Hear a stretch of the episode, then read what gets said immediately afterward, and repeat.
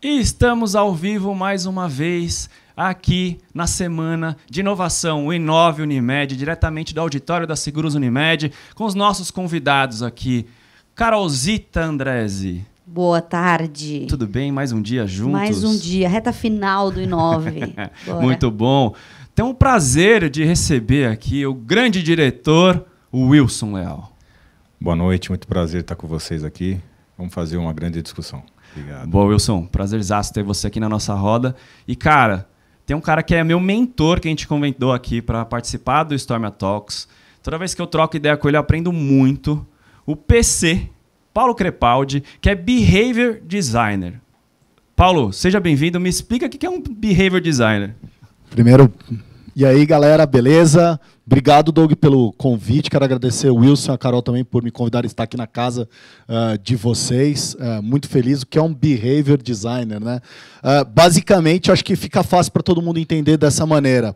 Né? O que, que tem acontecido com a sociedade humana? Ela tem se atualizado. Então, o behavior designer, na verdade, ele analisa, atualiza, ele analisa essa atualização do sistema operacional humano. Então é isso que eu faço. Eu fico analisando, estudando esse comportamento de atualização desse nosso sistema operacional diante de tudo que vai acontecendo em torno da gente, tecnologia, inovação e tudo mais. Gente, o Paulo apresenta um podcast que chama Via Oral, que é referência número um em health. Por isso que eu falei, cara, vamos fazer o podcast, vamos trazer um cara que é referência aqui. Paulo, você acabou de chegar de Stanford, fez uma imersão em Stanford. O que você viu de legal no universo de health lá? Nossa, é... primeiro que ainda tô com a minha cabeça tá mil por hora, tô pensando 200 mil coisas, porque a gente vê é muita coisa. Então, a primeira coisa eu acho que é rebeldia, acho que é o que mais me chamou a atenção. A cultura de rebeldia dentro da universidade. Né? Então, assim, os professores falam, me desafie. Desafie o sistema, desafie o que você está vendo. Então, uma, uma cultura assim eterna de, dessa coisa de rebeldia. E acho que uma outra coisa que é impressionante é o volume de capital. A grana está lá. Né? O, o, o, Vale do Silício, que é onde está Stanford, as venture capitals estão lá, os investidores estão lá. Então, isso também acaba favorecendo quem tem ideia. Quem está pensando no novo, quem está pensando em coisas novas. Então, acho que são as duas coisas que assim mais me impressionaram. E falando em, em health, é, eu testei e fiquei impressionado com as entregas autônomas de produtos que vêm da farmácia até a, a casa ou o local que você está. Então eu fiz esse teste, é uma empresa chamada Neural, que ela, na verdade, te entrega. Vem um robozinho, um carrinho. É isso que eu ia perguntar, um drone? É, não, é um, é carro, carro, que anda na rua pequenininho. É, ele vem andando na rua, ele chega até onde está o teu localizador pelo app, para na tua frente, e aí você desaciona ele pelo app, ele abre a portinha e você tira o teu medicamento ou produto que você comprou na, na farmácia. Isso foi impressionante. Mas também vi muita coisa em healthcare ligado à análise, na verdade, o asset management, né? gestão de dados. Né? A gente sabe que saúde gera muito dados. Ainda mais hoje, está todo mundo usando aí, estou vendo aqui, está todo mundo com, com um smartwatch aí no, no pulso que está consumindo algum dado seu, batimento cardíaco, respiratório, etc, etc. Então, tem muita empresa, startup, querendo gerir esses dados. Porque se eu tenho dado, agora eu preciso transformar esse dado em, em análise e tomada de decisão. Doug, deixa eu fazer uma pergunta bacana. Segunda-feira tivemos o Murilo Gun aqui e ele falou muito do.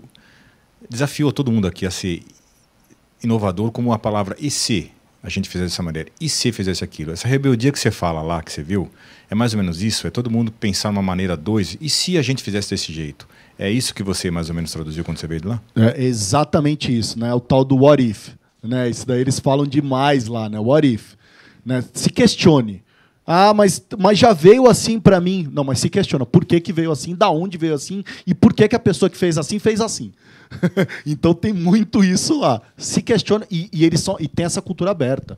Não, eu não vou ficar chateado, não vou achar que é uma autocrítica, não vou achar que você está me julgando porque você está questionando. É super normal questionar. E não é o rebelde sem causa, né? Que a gente é. também aprendeu aqui, né? Você tem que questionar com um parâmetro de melhoria, de evolução, não vou questionar só para reclamar. Com fundamento, né? É, tem que ter um fundamento. Não quero só reclamar, eu quero provocar Exato. uma mudança. Não é para cancelar, né? Essa, é. essa era do cancelar. Eu não quero cancelar alguém. Nada, não, eu vou, eu vou te desafiar e eu vou te desafiar com propósito. Né? Acho que isso é importante. É mais uma mudança de status quo, né? Tipo, cara, é isso. Mas se mudar para cá, pode até melhorar o que a gente já tem? Pode ser incremental, disruptivo? O que, que vai acontecer, né? E, e, Paulo, falando de comportamento, quando a gente faz análise de comportamento, quando você pega uma indústria, você que trabalha tanto no agro né, quanto no health, como que você começa uma análise de comportamento para entregar um produto ou um treinamento? Por onde que você começa essa jornada? Com o customer. Eu acho que agora está todo mundo dentro da estratégia de todas as corporações, das indústrias, tem o tal do centrist agora, né? Você precisa ser centrado no teu cliente, centrado no paciente, centrado no, no, no, profissional de saúde, ou seja, então se você está se chamando centrado naquilo, a ideia não pode partir de dentro da empresa para fora. A ideia tem que vir des, da onde você está centrado para dentro. Então, o começo, eu sempre digo, quer começar a discutir. Então, assim, é, eu escutei muito isso lá também no Vale do Silício, né? Que é assim: você tem o, você tem o monkey, o macaco, você tem a banana. Né? Muitas vezes, né, e, o, macaco é a corporação, né? E a, e a, oh, desculpa, a banana é o produto e o macaco é o cliente. Muitas vezes a gente fica focado em melhorar a banana, mas esquece de perguntar para o macaco se é, mas você quer uma banana desse tipo ou você está satisfeito com a banana que você está recebendo? Então, é voltar a olhar para o macaco, né? Perguntar assim, o que você quer comer? Que estilo de banana? Qual banana? É, faço com casca ou sem casca, né? Então, assim, antes de eu criar internamente a banana do jeito que eu acho que tem que ser. Mas isso, assim, é, acho que existe uma falha mundial e, e eu vejo isso nas empresas que todo mundo fala em cliente no centro. Isso é palavra mantra, né? cliente no centro, todo mundo fala. Mas o cliente, eles, as empresas acham que são elas o cliente olhando para dentro, de dentro para fora. Ele, ele, a experiência é melhor para mim como empresa, não melhor para o cliente externo. É, eu acho que isso, você está falando exatamente o que a gente já detecta, só que é difícil mudar essa cultura. Né? Como que você imagina ou como você tem ideia, você está sendo o centro da atração aqui hoje, cara. Então a pergunta vai ser bombardeado de perguntas aqui. Como que você imagina que culturalmente é difícil mudar isso, mas qual é os passos para que a empresa realmente olhe para o cliente final e não para cliente eu empresa querendo melhorar meu processo? Boa. Eu, bom, eu adoraria ter a pergunta definitiva porque ah. eu estaria milionário agora. Mas, mas, mas eu vou te dizer, definitiva é, ser maravilhosa. É, mas eu vou te dizer para onde eu acho que tem que caminhar, que eu acho que as empresas não conseguiram fazer é, primeiro, entender que o modelo de negócio mudou. Quando você parte do princípio, que é como você disse, qualquer empresa, você pode entrar em qualquer site, esse é o mantra, tá? Eu sou centrado no cliente, tá? Isso aí é para todo mundo, qualquer indústria. Ou eu é, trabalho com IA, né? É, eu trabalho ah, com IA centrado no cliente. Exato. É que quando você coloca IA, você já está valendo um bilhão de dólares, pelo menos em algum fundo de investimento. Ondas, né? Tem a onda do propósito. Tem. Aí vem a onda do IA, é. a onda do Customer Centricity. São hypes, né? É. Que as empresas vão navegando. Mas, eu, mas respondendo você, Wilson, eu acho que é mudando a maneira que a gente mensura e paga o nosso colaborador, o, famoso KPI. Né? Então, hoje o KPI é muito focado no que ele faz para dentro da corporação e não focado no que ele faz para o cliente. Então, assim, eu acho que você tem que começar a oferecer KPIs para o teu funcionário, para o teu colaborador, de que vá analisar assim, eu estou entregando algo de valor para o meu cliente, ele está me respondendo isso. Quando eu começar a fazer essa conversão, eu ajudo a mudar o modelo de negócio da empresa centrado no, no cliente. Porque aí realmente eu estou centrado no cliente que eu estou entregando algum valor, estou medindo isso e porque eu estou medindo isso, isso vai custar para você tanto no teu PLR, no teu bônus, na tua comissão, porque eu estou te pagando em foco fazer o melhor para o cliente. Eu, eu, posso trazer um cenário para o PC vai ser o guru hoje, né? Então a gente vai vamos passar tudo para o PC. Estrela. Estrela. É, a gente tem uma, às vezes a gente observa assim quando você é contratado numa empresa para trabalhar numa empresa, Olha, você vai ter que apertar o Enter, depois você aperta o X, depois você envia um e-mail. E a gente aprende, em linhas gerais, a gente aprende a fazer isso.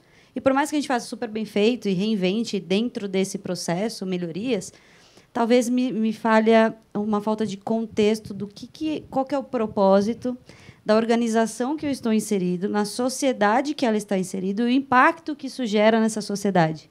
Então, falando da nossa realidade de saúde, eu estou numa empresa, eu sou a pessoa da inovação, eu busco startups e entrego para alguém.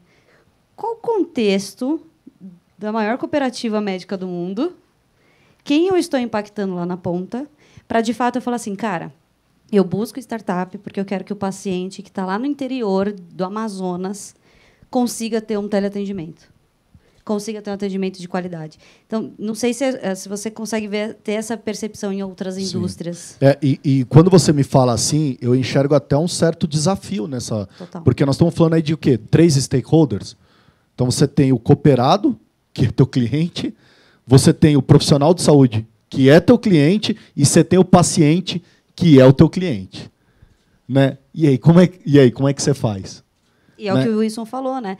A pessoa do administrativo, o cliente dela, ela é a mesma, ali dentro. É ela não viu esses outros três stakeholders. Então, eu acho que o desafio maior é como que eu tiro essa venda e mostro que todo mundo tem esses stakeholders? Exato, exato. Que é muito, né? E eu acho que o Wilson até jogando de volta né, muito do, dos modelos comerciais, né? Eu não estou falando que você vai parar de medir, por exemplo, é, volume de vendas ou faturamento, etc, etc, etc. Você mantém isso, mas você vai adicionar a isso, dizendo você que é de vendas, o que, que você está entregando de valor para o teu cliente? Assim, o que, que ele está te correspondendo? Né? Até para a gente saber assim, a gente está entregando algo relevante ou estamos fazendo mais do mesmo? Ah, assim, vamos pensar em modelos de venda, né? Eu acho que tem, tem um monte de facetas aí, né? É, primeiro, a gente tem que passar por canal. Então, um canal de vendas é diferente de outro canal de vendas. Então, pensar uma segurar, que é uma seguradora do sistema Unimed. Então, então, essa saúde que a gente vende, a gente vende vida, previdência e ramos alimentares. E cada público meu, cada canal é mais específico em algum desses produtos. Ou tem um generalista que vende todos os, os ramos. Vamos passar em corretor. E cada um desses tem uma necessidade específica. E essa é difícil medir o que é. Então a gente vai muito pela experiência nossa, de profissional. Não de pesquisa de ir na rua, talvez entender o corretor faz. O que a Unimed precisa para vender nossos produtos. Então a Unimed vende meus produtos. Né? É um desejo nosso que as Unimedes vendam meus produtos. Mas tem a parte rua também, que são os, os, os nossos profissionais é, parceiros de venda, que vendem bastante também para nós. E qual é o parâmetro nosso? É a minha experiência. Eu tenho 200 anos aí de seguros, falar, cara, os caras gostam de fazer isso. Porque é, é passado a experiência passada. Mas a gente precisa fazer agora a previsibilidade futura. O que, que é melhor? Aí vem a mudança, né? É, é transformação, não só digital, uma transformação de produto. É, o que, que esse cara precisa para atacar o cliente dele? Então, é, é, também não tem resposta. Se tivesse a resposta, está milionário, né?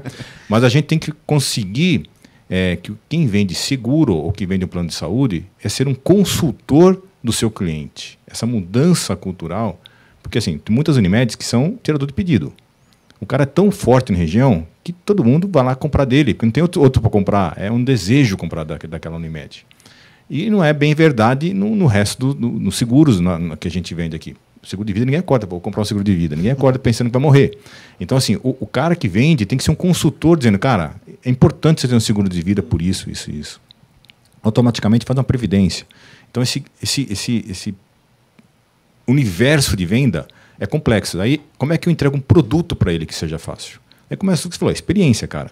Então, a gente tem que olhar aqui também, na hora de fazer um produto, é o cara que vai vender, a pessoa que vai vender, qual é o, o expertise que ele tem que ter e o que, que eu tenho que criar para ele para ele vender mais fácil. Complexo isso. Que ferramental eu tenho que dar para ele vender mais fácil? Complexo isso. Por que, que ele vai escolher eu e não outra seguradora? Complexo isso. Então, é uma série de coisas muito complexas que você falou e exige muita. É, seu designer, né, que você fala, que é olhar mercado, fazer benchmark. E assim, é, hoje, para mim, para mim, tem algumas profissões que são top de mercado. Cientista de dados é uma delas, é importante mesmo. Gestão de dados é muito importante e designer que você está fazendo aí. É importantíssimo para a gente saber o que, que a gente vai, além da experiência que a gente tem do passado. Mas depois tem uma pergunta aqui que vai nessa linha que eu estou falando aqui para você, e daí você vai se enrolar para responder. Boa. A gente vai tirar a resposta dele. PC, é, pegando essa linha de raciocínio, é, eu falo muito de escutativa. Como que a gente consegue melhorar lá na ponta quem está vendendo a parar de vender um pouco e escutar o lado. Né? Ter essa empatia inicial e entender que, pô, esse cara está precisando de uma previdência. Normalmente a gente empurra, né? Vendendo, a gente está vendendo, né? A gente não escuta esse cara. A gente empurra é. que dá mais dinheiro de comissão, por exemplo. Né? Exatamente. E a gente já julga, né? Porque a gente é. vai vender e falar, ah, o pessoal lá tem dinheiro, não precisa nem perguntar. Aí você nunca foi lá, você nunca foi lá ver a realidade deles. Você nunca tentou. E acho que é um pouco nessa linha da sua pergunta, né? Total, cara. Então, como que a gente consegue é, começar a escutar mais esses caras? Que caminho a gente faz? Você que trabalha tanto com treinamento de Sim. consultores de venda. É. Você sabe que tem. Vou, contar como depois contar um case, não vou falar a empresa, mas um case muito interessante que a gente trabalhou com uma coisa muito simples. Mas existe uma coisa hoje no, no mercado, né? então a gente está com. Vocês devem ter conversado muito sobre isso aqui, as pessoas sabem, um volume gigantesco de conteúdos e informações. Né? A gente está vendo essa infodemia, é, mas uma coisa não mudou no ser humano, as mesmas 24 horas. Isso não muda. Né? Então a gente aumenta o, o volume de, de, acessos e do que a gente pode consumir é, e etc, etc, mas a gente mantém as 24 horas. É, e para a empresa isso é muito relevante, como, como na Unimed aqui, que é explicar para essas pessoas que existe um negócio chamado conectividade ponderada. O que é conectividade ponderada? Não é porque eu tenho que eu tenho que oferecer. Né? Não é porque eu tenho aquele produto que eu preciso forçar o cara a comprar. Não é porque eu tenho aquele conteúdo ou informação que eu preciso forçar você a consumir. Eu preciso entender a tua necessidade. Por quê? Porque o gráfico é muito simples. A minha mensagem precisa ser no mesmo nível da relevância e da sua necessidade, para que a gente tenha conexão. Senão a gente vai ter falta de conexão, ou vai criar uma desconfiança, ou vai ter um desencontro completo é, entre eu e você, e aí você vai virar o que a gente não quer na sociedade moderna, que é um spam comercial. Né? Aquele cara que a pessoa fala, cara, não quero ouvir de você, não, não, pelo amor de Deus. Né? E te coloca como spam, você vai entrar lá na caixinha do cérebro dele como spam sempre. Então, acho que a escuta ativa hoje eu troco para conectividade ponderada. Você saber dosar o que você tem para aquela. Vocês estavam falando de jornada, né? Para aquele momento da minha jornada. Vai ter um momento certo para mim. Né? Como você estava falando de seguro, né?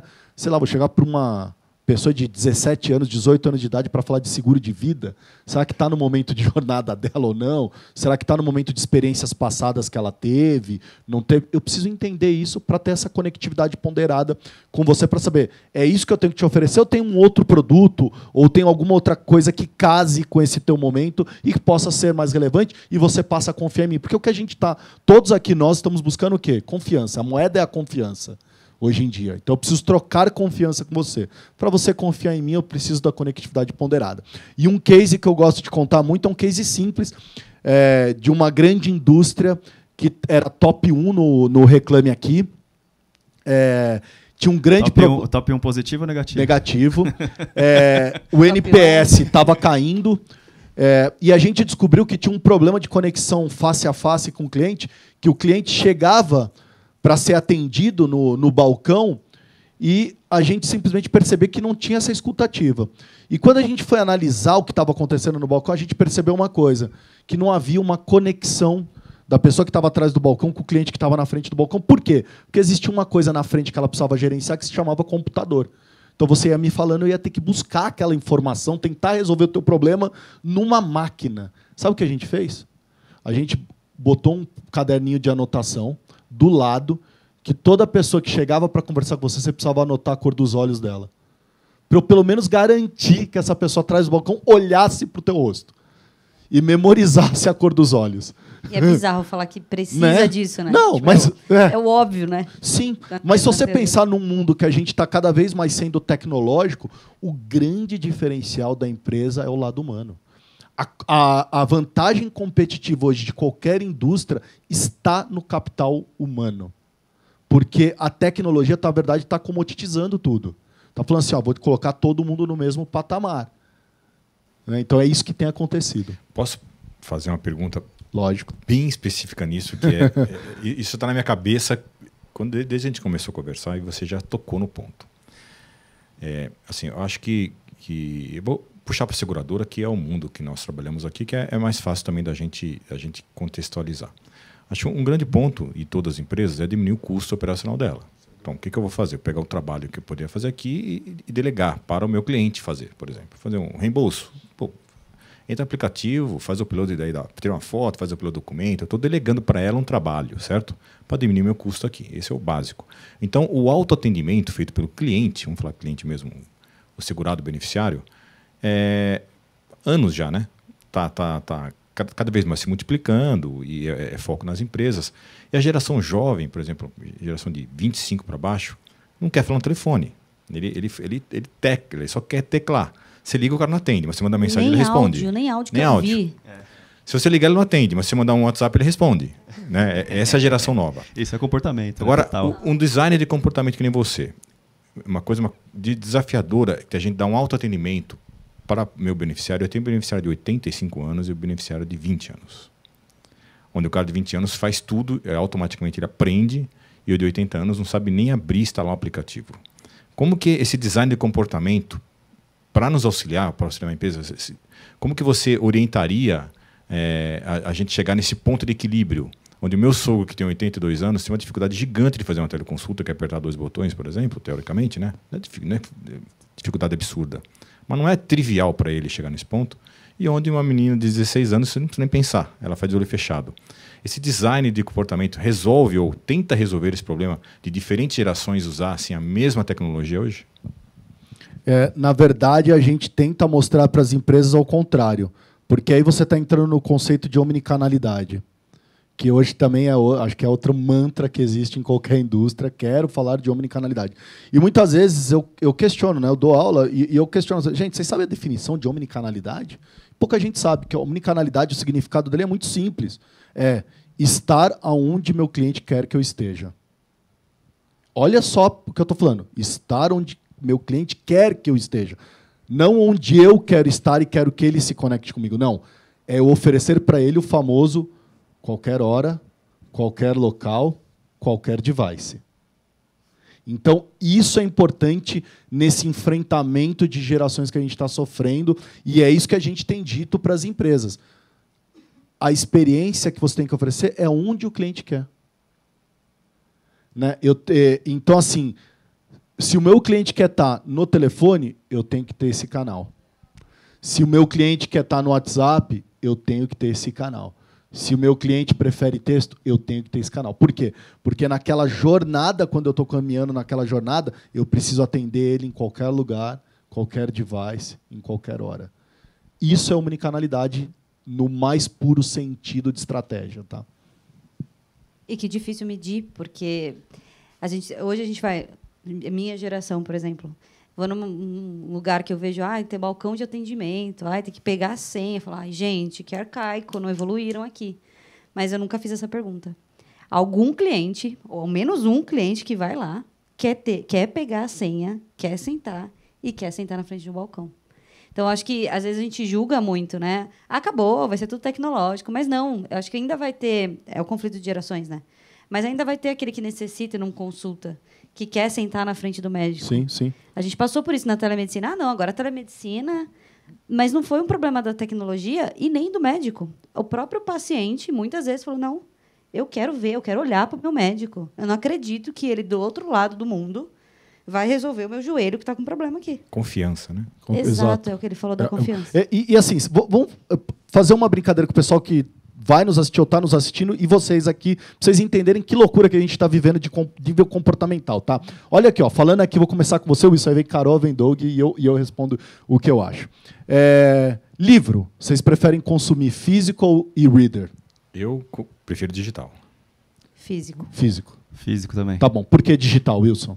que eu vejo em qualquer lugar, tá, tá no meu bolso. Boa. Por que físico? Porque eu gosto de folhear, marcar texto, memorizar onde eu gosto mais. E aí, Doug? Eu gosto de me desconectar quando eu tô com papel ali na frente, sem celular nem nada, é a minha desconexão. Bom, eu e reader, eu como eu viajo muito, eu é. para mim é muito mais fácil carregar, tô no avião, muito mais fácil de ler, etc, etc. Outra perguntinha, vocês vão, vão se respondendo aí também.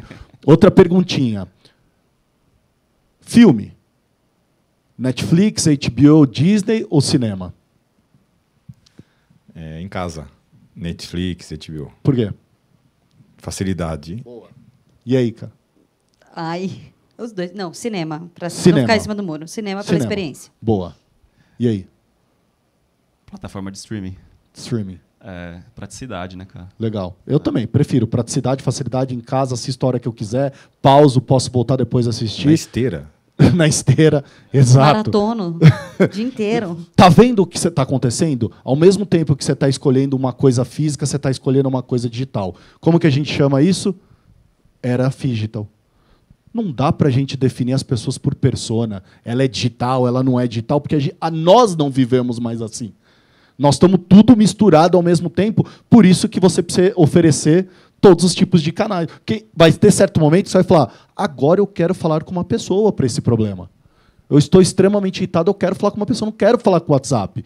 E vai ter uma hora que você fala assim: eu quero conveniência, cara, estou aqui na esteira, eu quero no WhatsApp. Vocês viram? É o que está acontecendo com a gente, é o nosso comportamento. Por isso que as pessoas precisam absorver isso. E é um comportamento por tempo, né? Na, na sua fala. É, às vezes eu quero uma coisa, às vezes eu quero outra. É, exatamente. A mesma pessoa. Ó, eu fiz essa pergunta só para você falar, para todo mundo ouvir, porque é importante, porque às vezes tem que falar o óbvio. Né?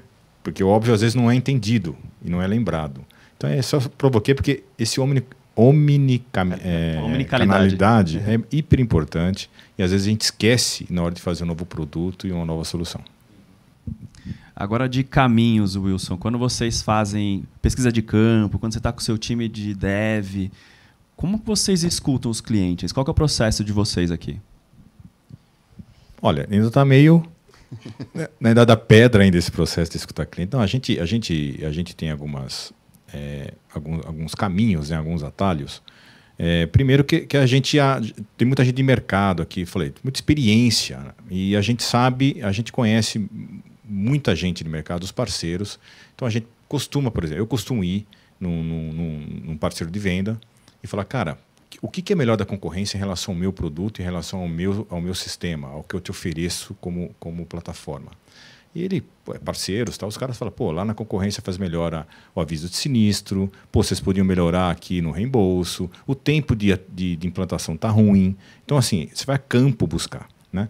Uma, uma, uma, história bem interessante, o Nog deve estar por aí escutando. Quando eu entrei aqui, há dois anos e pouco atrás, pô, o nosso odonto, o sistema de odonto é ruim, né? Os dentistas reclamam pra caramba. Eu falei, marca aí dois, três dentistas que eu vou com vocês ver a operação de perto.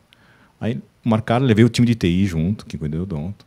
Aí o cara explicou, ó, olha só o concorrente A, olha que facilidade eu faço isso. Olha o B, vocês não têm isso. Então, assim, em campo, com o cara que usa o cliente, porque o dentista é meu cliente, né? Nesse ponto, né? Total. Não é o beneficiário só. O dentista, nesse caso, é meu cliente. Ele explicando o que está acontecendo, o que é melhor, que ele vê na concorrência, eu posso copiar e fazer melhor. Então, esse é, é, é para mim, é o mais eficiente de você colher informações e atacar o, o, o lugar certo para você ter sucesso. Hein? Carol, e vocês lá no Lab? É, quando vocês vão escutar alguém, alguma startup e tudo mais, qual é o processo de vocês de comportamento, análise de comportamento? Até para a gente fazer um, um benchmark aqui. Boa. Só uma, uma coisa que o Wilson falou que é muito curiosa, né? Eu levo o time de TI. Quando você se forma em TI, o que, que você pensa? Ah, vou ficar com fone de ouvido o dia inteiro. em casa, sem fazer nada. Esse é meu comportamento. Só Mas ninguém mais está respeitando isso, né? Está todo mundo em campo. Só complementar então isso. O meu time de TI trabalha comigo tem que saber de negócio tanto quanto negócio. Entende? A gente força um comportamento por conta do contexto da sociedade. Isso é, isso é o rico, né? Depois eu queria te ouvir para ver se é rico mesmo. Mas respondendo sua pergunta, hoje até a Sherazade de manhã falou, você trouxe também no, no Meetup, é, a gente, a gente segue muito a pessoa física. A gente acredita muito na, na energia, no contexto, no olho no olho, na confiança. Então, quantas vezes a gente se depara com soluções de mercado riquíssimas, e a pessoa que está à frente dela não consegue te trazer essa riqueza toda.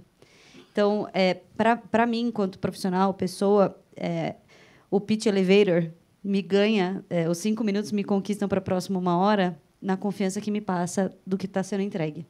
Obviamente, existem critérios, padrões, compliance, é, concorrência, é o, é o produto certo para a necessidade certa. Então, no Lab, a gente olha muito. E o Lab tem um desafio que é, na, é nacional. Então, às vezes vem uma solução e fala, eu sou incrível, tenho uma baita solução de blockchain. Tá bom, eu vou lá na Unimed, lá no Nordeste, vou, fa vou falar sobre blockchain lá no Nordeste. Eles estão me pedindo ainda para digitalizar o prontuário do médico, que ainda é caderno. Então, é, por mais incrível que a solução seja, é legal, valeu. Não está no momento, né? Não é o time. E aí é, é muito, tem que ser muito honesto com, com a pessoa que você está interagindo, no caso a startup é, legal, sua solução é realmente escalável aqui em São Paulo ou em outros grandes polos. Mas se eu, se eu tentar te colocar em qualquer outro lugar, eu vou perder o time, vou desgastar a nossa relação e que vai ser muito pior na, a longo prazo. Então, acho que tem esse cuidado, Doug, de entender o time, o processo e a real necessidade daquela solução. Isso é analisar comportamento, né? Total. Às vezes a pessoa não está no time. E tem uma coisa que eu falo muito, o Paulo concorda muito, às vezes a gente começa a odiar pessoas. E quanto mais a gente odeia pessoas, menos conexões a gente cria. A gente tem que começar a amar as pessoas. Quanto mais a gente ama as pessoas que estão em volta, mais a gente aprende sobre elas, mais a gente escuta, mais cria conexões, né, Paulo? Eu acho que isso é, é muito importante quando a gente fala muito de tecnologia e tal, não sei o quê. Mas o comportamento está na gente, né? Tem que voltar, para isso. Que quando a gente pensa muito no comportamento das pessoas, e eu sou daqueles caras que estou tomando sorvete e estou vendo os adolescentes usando o celular, eu fico prestando atenção no que, que eles estão fazendo ali. Se estão no Instagram, se eles estão vendo um produto, se estão respondendo e-mail, que jovem nem sabe mais o que é e-mail também. Então, tipo, eu fico é, com radarzão, que eu já falei aqui, vendo o que está acontecendo de comportamento. O Paulo é desse tipo também, né, Paulo? Fica vendo o que está acontecendo. Ele está analisando a gente com certeza. É, óbvio, né? O cara é behavior designer, você espera o quê? O cara analisa tudo isso. Então, Paulo, é, de tudo que você usa de ferramentário hoje para analisar comportamentos e tudo mais, quais são as ferramentas né, que você mais gosta de usar em treinamentos, em análises, em consultorias? Uh, eu vou muito pro. E aí eu, vou, aí eu puxo um pouquinho da, da base acadêmica que eu tive, que é muito voltado na, na, no entendimento do comportamento humano e na neurociência por trás do que a gente sabe até hoje sobre o cérebro humano. A gente sabe pouquíssimo, mas a gente já avançou uh, bastante coisa sobre esse assunto. Então, acho que vocês tiveram um dos tópicos aqui hoje, que é a questão de, de entendimento do, do que forma a memória. Né? Vocês falaram de storytelling. Uh, não sei se você já parou para pensar, mas a própria palavra storytelling, né? Store, armazenar, telling, contar. estou armazenando o que eu quero contar. Storytelling, o cérebro é essa store que você está tentando armazenar. Por isso que o storytelling se tornou muito importante, porque uma hora a gente descobriu através da neurociência que se você quer criar memórias de longo prazo, histórias são muito mais importantes do que fatos e pontos. Né? A gente tem essa capacidade de, de memorizar é, muito melhor é, histórias. Então, esse é o primeiro entendimento. Quando eu vou conversar e entender comportamento humano, eu tenho que compreender a partir das histórias. Tá? Porque quando a pessoa me conta uma história, eu sei que ela está contando o que está lá na memória dela e numa ordem cronológica, para entender o que é começo, meio e fim. Esse é o primeiro ponto. Segundo ponto, entender o poder do visual. Tá? Uh, o cérebro humano é, ele pensa via imagens. Então, se eu te questionar agora, o que, que você almoçou hoje, uh, o que, que você, se você está assistindo mais tarde, o que, que você jantou, o que, que você tomou de café da manhã, você tá, acordou agora faz pouco tempo, a primeira coisa que vem é a foto, a imagem daquilo. Do lugar que você está, do restaurante cheio de pessoas, do prato, para depois você me descrever. Então, outra coisa que eu utilizo muito é visual, imagem. As pessoas me descreverem através de imagem. E um outro último ponto que a gente também aprendeu através da neurociência é o que a gente chama de metáforas. Né? Metáfora é a maneira que o ser humano consegue explicar coisas abstratas e complexas de maneira simples e concretas. Então, quando você chega aqui, você chega para encontrar alguém, talvez você fale, está tudo jóia. Né? É uma metáfora para perguntar para a pessoa se está tudo perfeito como uma joia. Né? Uma loucura o que a gente faz. Ou quando você vai almoçar, você fala assim: quem que foi almoçar hoje lá na Unimed? Aí você fala: foi todo mundo. Não, não foi todo o mundo. Mas é uma metáfora para me explicar algo que é complexo, porque até você me dizer o nome de todo mundo que você fala, foi todo mundo, pronto, acabou, está resumido. Ou coisa simples, você está assistindo a gente aí é, do Nordeste, né? Então aqui em São Paulo, se a gente fala, vamos jogar um futebol descontraído entre amigos, como que a gente chama? Pelada. No Nordeste, Salvador, babinha. Então, a metáfora é muito legal também de entender culturalmente o que, que aquela pessoa está dizendo na raiz. Então, eu uso algumas dessas técnicas quando eu estou conversando com alguém para tentar decifrar esse comportamento que eu mostrei para vocês e que vocês deveriam começar a utilizar também. Fica a dica. Paulinho, é, das entrevistas que você fez no Vioral até hoje, qual foi a mais marcante? Ah, putz, cara, que pergunta. Eu posso chatear muitos amigos meus da indústria da saúde. Esse é o ruim de estar 16 anos trabalhando com a indústria da saúde. Eu fiz muitos amigos e grande parte dos meus amigos são, são convidados, entrevistados. São os únicos loucos que topam lá participar comigo do, do Vioral, que já está no sexto ano. É, já. Mas, cara, se acredita é, que uma das. que eu nunca mais esqueço, eu entrevistei um menino que ele tinha um problema congênito. É, que ele ia amputar a perna e ele, na verdade, estava à procura, estava é, tentando ganhar dinheiro para comprar a perna mecânica dele depois que ele amputasse. A perna ele tinha 16, 17 anos. Inclusive, é um menino que era da periferia e tinha passado em São Carlos. E ele estava quase desistindo de ir para São Carlos estudar em São Carlos. É, queria estudar é, ciência da computação em São Carlos, alguma coisa desse tipo. E aí, cara, numa, num bate-papo, eu contei para ele que existia na época aqueles crowdfunding na internet que ele poderia criar para ele, que as pessoas poderiam aleatoriamente depositar um real. Ele não sabia disso, ele criou. E um dia ele me liga chorando, dizendo que tinha conseguido dinheiro para a Pernambucana. Então, assim, isso ficou marcado para mim numa besteira, numa conversa que eu não imaginei que eu ia impactar. Achei que ele já sabia. Eu brinquei com ele. Falei, você já tentou criar isso? E, e, depois da entrevista ele veio me chamar e falou assim, cara, como é que cria? A gente criou e, cara, assim, talvez tenha sido o mais marcante para mim. É porque tem impacto real na vida da pessoa, é, né? Eu acho é. que isso marca muito, né? Mas você sabe, você sabe o que eu acho mais mal? Eu não sei, vocês estão fazendo agora o podcast aqui, o Storm Talk é bem legal, acompanho. O que eu acho, para mim, até agora que eu não entendi, cara, é assim, às vezes eu tô, é, essa, eu tô fazendo um projeto agora muito, até por sinal, bem impactante, que é eu estou definindo a jornada oncológica pediátrica no SUS por uma determinada leucemia. E eu tô, fui para Belém, quero até mandar um abraço pessoal de Belém, os médicos lá, fui para Recife, estive agora em Porto Alegre, estou rodando o Brasil no SUS para tentar entender isso. É, e uma das coisas mais loucas para mim ainda do, do, do Vioral é eu chegar em Belém e a pessoa fala assim: Você é do Vioral? Posso tirar uma foto com você? para mim, isso não. É, é, maluco, cara. Pô, adoro, eu te escuto. Isso para mim é, talvez seja a coisa mais maluca que aconteça comigo. É a pessoa querer tirar uma foto comigo. Assim, eu não entendo. Falo, cara, vai tirar com o Caio Castro, com, com, com o Cauã Raymond, mas comigo. Eu não entendo, mas eu fico muito feliz. Quer puxar uma pergunta aí, Wilson? Aproveitar de comportamento, consultoria grátis aqui com o PC. A, a, a Carol quer. Enquanto eu penso uma difícil aqui para você. difícil não. A gente tem uma, deixa eu pegar a listinha. não, é, é uma coisa dessa quando você traz assim, tem temas que são muito sensíveis. Você está numa jornada de oncologia infantil. Eu acho que é, o seu falando em comportamento de novo, né? Como você se comporta para ter essa sensibilidade e, li, e lidar com algumas temáticas eu acho que eu acho não, tenho certeza que é tão relevante quanto resolver o problema da jornada oncológica infantil. Como que é, é, a gente, quanto profissional, né? Ah, eu quero ir no cliente, quero ouvir melhor o meu cliente. Mas quanto, como que eu melhoro o meu comportamento para ter essa sensibilidade de contexto e da, da, do quão delicada a temática pode ser? Porque, às vezes, para mim, não é. Eu nunca vivi. Então, ah, é mais uma doença em criança, que dó. Não, é, para a pessoa pode ser uma dor de cabeça, mas nela está doendo em mim, não.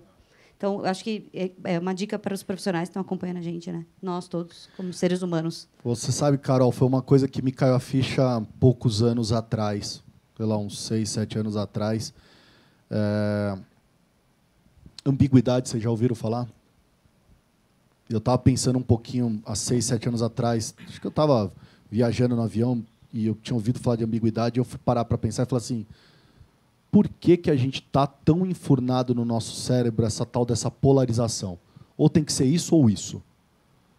Ah, então se você está fazendo isso é porque você é daquele partido. Ah, então se você está fazendo é porque você é daquele partido. Ou, ah, então se você é assim é porque você é, é, é, é boy. Ah, se você é assim é porque você é gueto. É muito ou. Eu acho que a gente precisa ter uma habilidade da ambiguidade, de falar assim, por que tem que ser ou, não e? Por que não pode ser isso e isso? Por que não pode ser gueto e boy? Por que, que eu não posso ser direita e esquerda? Por que eu tenho que ser um ou outro? Então, acho que ambiguidade é uma, talvez uma das maiores competências hoje de um executivo que quer parar para ouvir o outro, entender o outro, é, absorver o que o outro está falando e até fazer uma autocrítica, uma autoanálise. Né? Não estou falando que você precisa concordar, mas assim, de estar tá com esse ouvido aberto, atento a entender. Então, acho que eu aplico muito isso. Essa ambiguidade de não, de não achar que a pessoa está certa ou errada, mas falar assim, poxa, pode ser isso que eu estou pensando e pode ser isso que ela está pensando também. Né? Não tem que ser isso ou isso. Então, acho que isso me abre um pouquinho mais para essa coisa da ambiguidade. Assim, acho que vou dar um espaço para você fazer uma propaganda bastante de sua da empresa, mas eu acho que a, a grande dificuldade que eu vejo hoje em, em, qualquer corporação é mudança cultural. Acho que a cultura. Você está falando um monte de coisa aí que se a gente não mudar a nossa cultura, nada disso vai existir, né? E para você incutir algumas ideias suas, a, a, minha cabeça culturalmente tem que mudar. Que eu estou falando, eu tenho muita memória. Eu tô, sou um cara velho, tenho cara muita memória. Então minha, minha cultura às vezes tem que mudar para me aceitar algumas coisas para mim conseguir escutar melhor, sabe? É para pensar mais ágil, né? Porque a gente pensa muito complexo. Acho que esse é o grande problema também. Todo, tudo que a gente, toda solução é complexa para caramba. Tem que sair conectando tudo, resolvendo tudo, não, cara. A gente pode. Como que você é, sugere, ajuda, mudar, fazer, sabe, essa mudança cultural das empresas e nas pessoas, né? É, sobre pensar ágil, pensar simples, escutar mais. Que, como que você, como que seu trabalho ajuda nisso? Se você tem alguma ação na frente disso, a importância que você acha disso? Abre espaço para você falar nessa mudança cultural, pensar Boa. ágil. Você sabe que eu também tinha essa dificuldade, eu aprendi é, faz, conversando com outras pessoas. Você sabe que quem me ensinou foi até num projeto que a gente está trabalhando, né, Doug? Que uma pessoa olhou para mim, eu perguntei para ela e depois me caiu a ficha que, na verdade, é isso que todo mundo tem que aplicar. Né? Eu perguntei para ela assim, como que eu sei se eu sou. A gente estava fazendo um projeto sobre pessoas pretas, tá? É, equidade, etc. E eu perguntei para ela como que eu sei se eu sou racista ou não. Aí ela falou assim: posso, te, ela falou, posso tomar uma liberdade para te pedir fazer uma coisa só? Eu falei, lógico. Ela falou assim: abre teu Instagram agora e clica naqueles barrinha de search. Olhando aquelas imagens, quantas pessoas pretas aparecem para você? Falou assim, tá aí mostrando se você tem diversidade ou não. Para começar. Né? Então, eu acho, e o que eu tenho implementado demais, Wilson, é frequentar coisas que não são da minha rotina.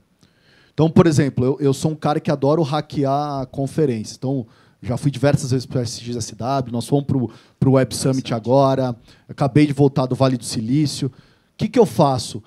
Raramente eu vou atrás de temas. Por exemplo, ah, eu estou na indústria healthcare, eu não vou atrás de temas de healthcare. Eu vou tentar entre... ir atrás de temas de outro segmento. Porque isso vai me ajudar a abrir a mente para ter uma mente mais ágil, questionar meu mindset em cima daquilo. É, então, outro dia, até me expor, o que, que eu fui fazer? Eu falei para ela assim: ah, nossa, eu tô. Tá, ah, tá. Esses dias, escutei. Existe uma feira na Zona Leste, que é uma feira do leste europeu. Eu falei, mas, cara, vamos lá na feira do leste europeu, na Zona Leste. Caramba, você quer até lá para quê? Falei, cara, para abrir a mente, vamos ver como. Assim, quero sair do meu mundo. Não estou falando que é porque é a Zona Leste, mas assim, quero sair do meu bairro, quero sair do meu mundo, quero ver uma outra cultura de outros países, leste europeu, deve ser interessante. O que, que eles comem, o que, que eles não comem, o que está sendo falado, o que, que não está sendo falado. Então, assim, você abrir a mente quando você vai nessas conferências, vai. Cara, vai assistir. No SXSW eu fui assistir uma palestra sobre sexy toys. E eu descobri que no Japão os caras amam comprar essas sexy dolls que parecem mulheres e homens de verdade. É, e fui entender outras coisas que não são da minha área. Então, assim, eu acho que vale a pena muito, muito isso. Né? Fui assistir uma palestra do cara que foi ensinar como que ele fez o marketing de uma cerveja no Havaí. Sei lá, foi assistir uns nada a ver. É. é, mas acho que o contraponto, e trazendo para a nossa realidade, é a cultura da cultura, né? Porque legal, vai, vai viver outras realidades, incrível. Mas como que eu tiro meu. A gente teve isso, a gente convidou muita gente para vir para o Inove. Amanhã, inclusive, a gente vai falar de sinais e de tendências. E continue acompanhando essas coisas, não se limite. E a gente recebeu retornos do tipo: eu não sou criativo. Para que, que eu vou aprender? Eu não sei mal é mal se é saúde, para que, que eu vou para outro? Ou como que eu vou pedir para o meu chefe? Meu chefe mal me libera para ir num evento de saúde. Como ele vai me liberar para ir num evento de marketing? Acho que a gente, como é, ser humano, a gente se bloqueia, a questão do ah. medo que a gente falou também, né? E você viu que isso é top-down, né? No mundo Total, corporativo isso é top-down, tá? Total. É assim, eu sempre falo, a pessoa fala, como que eu faço no mundo corporativo? Top down. Assim, se você não tem o incentivo do teu superior, não, não adianta. Você criar um evento desse, trazendo é, os nomes que vocês estão trazendo aqui, tirando eu, ah, assim, cara, é extremamente Tirando nós, né? relevante. Tirando nós aqui, É. né? Tirando a gente. Assim, tá então aqui. assim, cara, você olha a oportunidade de lifelong learning que a empresa está te dando. Olha, assim, porque gente, não dá para você criticar hoje a aprendizagem. Você quer aprender o que mais tem é lugar para você aprender hoje e de graça.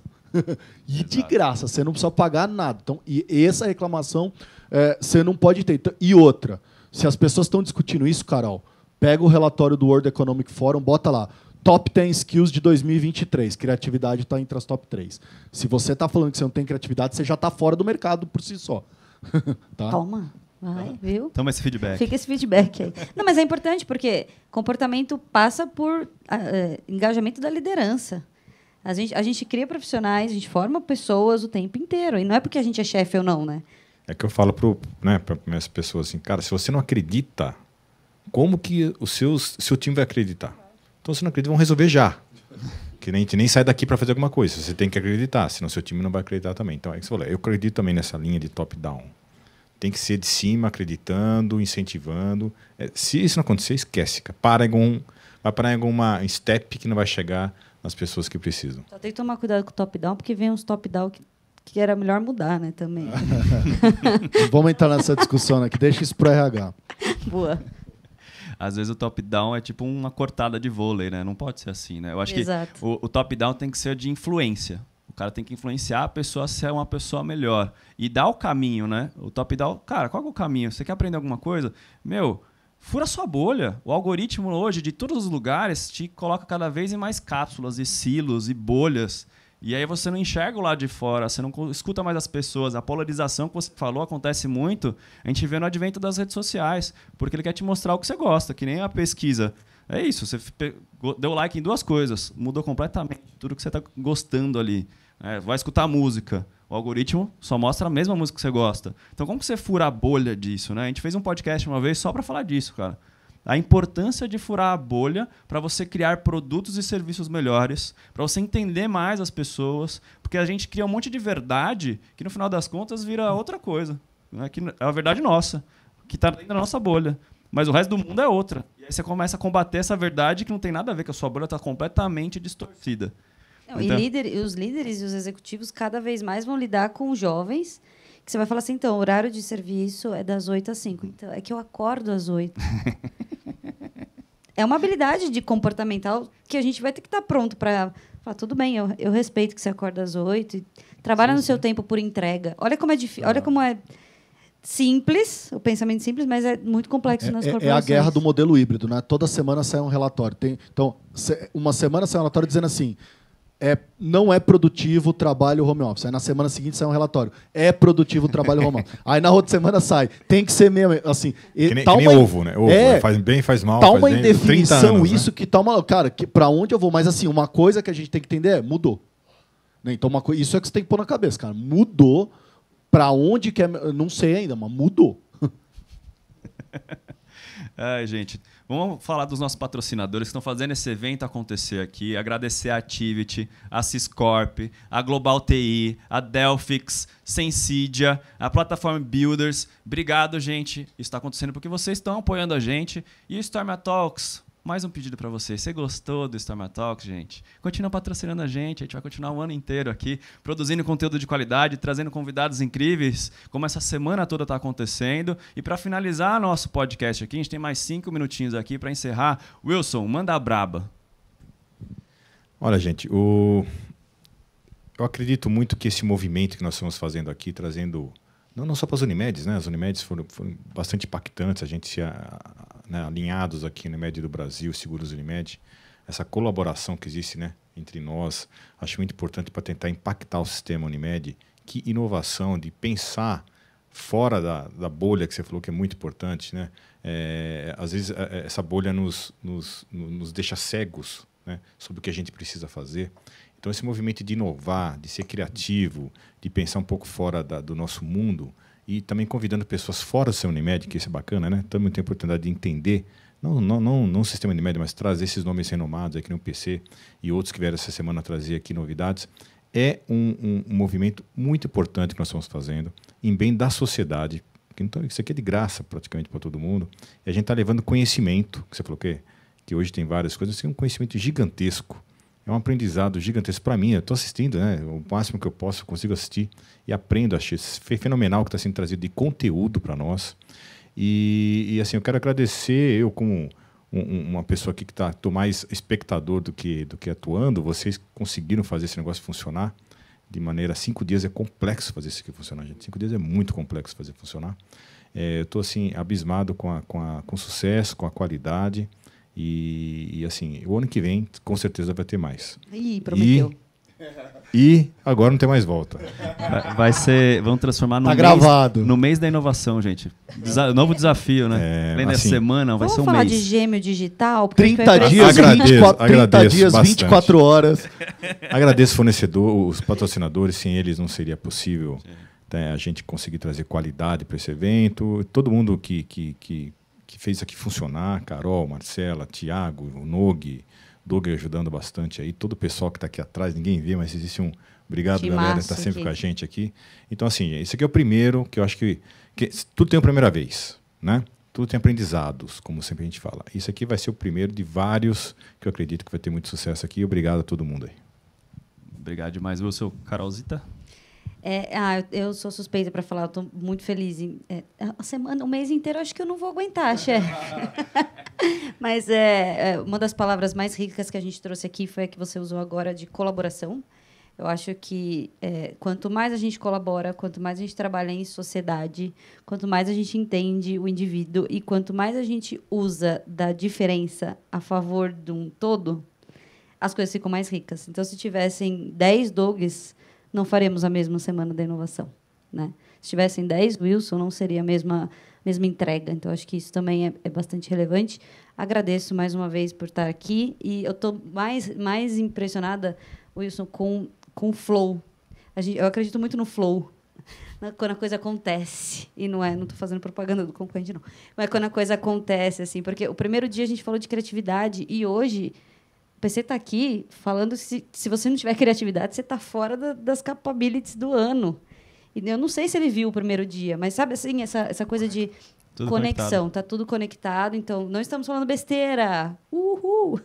Muito obrigada mais uma vez e até o próximo Storm Talks. É isso aí, PC. Agradeço você a presença aqui, cara. Meu mentor, parceiro de trabalhos, amigo de longa data. Dê suas palavras finais, por favor. Boa, bom, quero agradecer vocês pelo convite, Wilson, cara, obrigado de coração pelo convite, Doug. Valeu pela parceria mais uma vez. Agradecer vocês que estão nos assistindo ao vivo on demand aí. É, dizer que, né, na economia da atenção, tua atenção é super valiosa e a moeda da atenção na economia da atenção é conteúdo de qualidade, que é o que vocês estão fazendo aqui. né? Então, acho que isso vale muito. E quero deixar vocês com uma frase final que, para mim, está sendo muito impactante, a frase do Milor, que diz o seguinte: quem não está confuso está mal informado. É isso aí. Muito bom, muito, muito bom, bom. Me muito bom. conformou. é isso aí, gente. Obrigado pela sua presença em mais um Storm Talks. Se gostou desse episódio, deixa seu like, comenta aqui no YouTube, compartilha no Spotify, que a gente vai deixar depois isso no Spotify também. Compartilha com seus amigos, patrocinadores. Continue aqui no Storm Talks com a gente e até a próxima.